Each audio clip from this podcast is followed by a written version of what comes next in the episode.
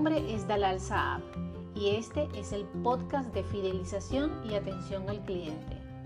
Cada vez que escribo un capítulo, investigo qué temas pueden ser interesantes y hoy, sin duda, me voy a atrever a hablar de ese elefante en la habitación, el racismo, la discriminación y con mucha vergüenza de la normalidad con la que lo vivimos, en cualquier lado que estemos, porque al final todos somos parte del racismo.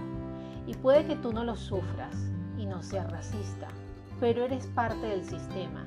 Y si no lo denuncias y volteas la mirada porque prefieres tener la fiesta en paz, lo siento, eres parte del problema.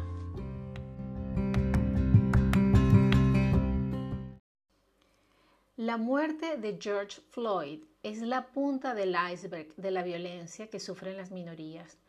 Puede ser por latino, por negro, por mujer, por musulmán, por pobre y así un sinfín de razones para los que se creen superior hagan de este un mundo hostil y desafortunado para el resto, donde la educación es la única arma que nos ayudará a movernos en la dirección de un cambio. Esa educación tiene que ser constante e infinita. ¿Cuántas veces ha entrado en tu tienda o en tu trabajo una persona que pertenece a cualquiera de estas minorías y la perseguiste porque creías que te podía robar o la ignoraste porque pensaste que no tenía dinero para comprar? ¿Cuántas veces tu pensamiento ha juzgado al otro por el color de su piel o por su raza? ¿Cuántas quejas se han recogido por este motivo y han sido ignoradas? ¿Cuántas agresiones al equipo de teleoperadores por ser sudacas? Y no hay respuestas de la empresa para no sentar precedentes. Este podcast está siendo grabado desde Madrid y si bien las encuestas dicen que somos una sociedad cálida y abierta, incluso no racista, basta con poner cámaras ocultas para ver el comportamiento ciudadano, de rechazo por la inmigración.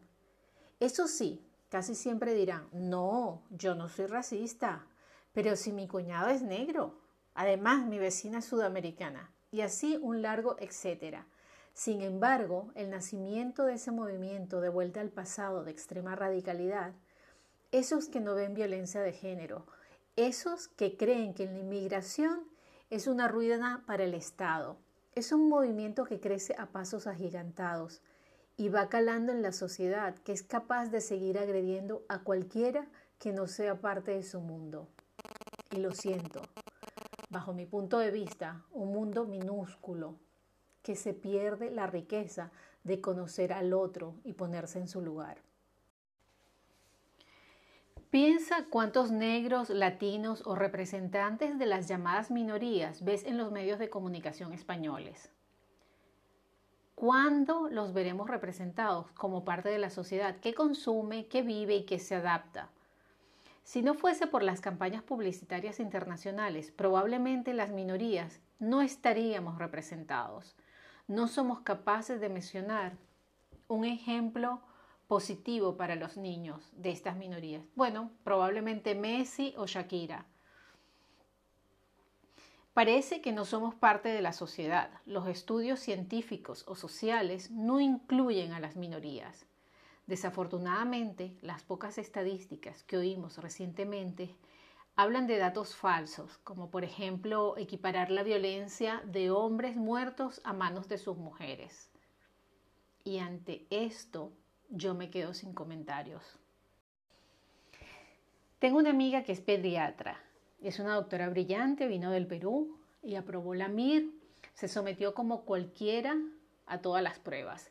Sin embargo, cuando pasa consulta, se encuentra con personas que entran y piden cambio de inmediato porque prefieren un médico español.